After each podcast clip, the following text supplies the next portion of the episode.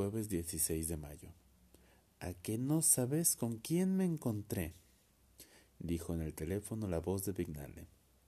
Mi silencio fue sin duda tan provocativo que él no pudo esperar ni siquiera tres segundos para brindar la solución al acertijo. Con Escayola, fíjate. Me fijé.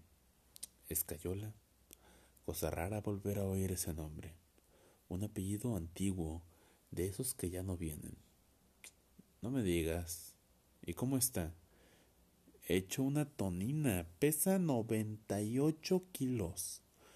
Bueno, resulta que Escayola se enteró de que Vignale me había encontrado y, naturalmente, una cena figura en el programa.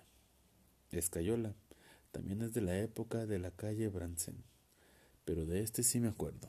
Era un adolescente flacucho, alto, nervioso. Para todo tenía pronto un comentario de burla, y en general su charla era regocijante.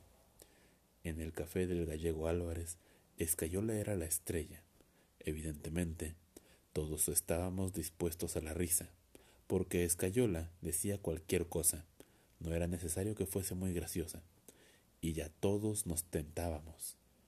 Recuerdo que a veces reíamos a los gritos, agarrándonos la barriga.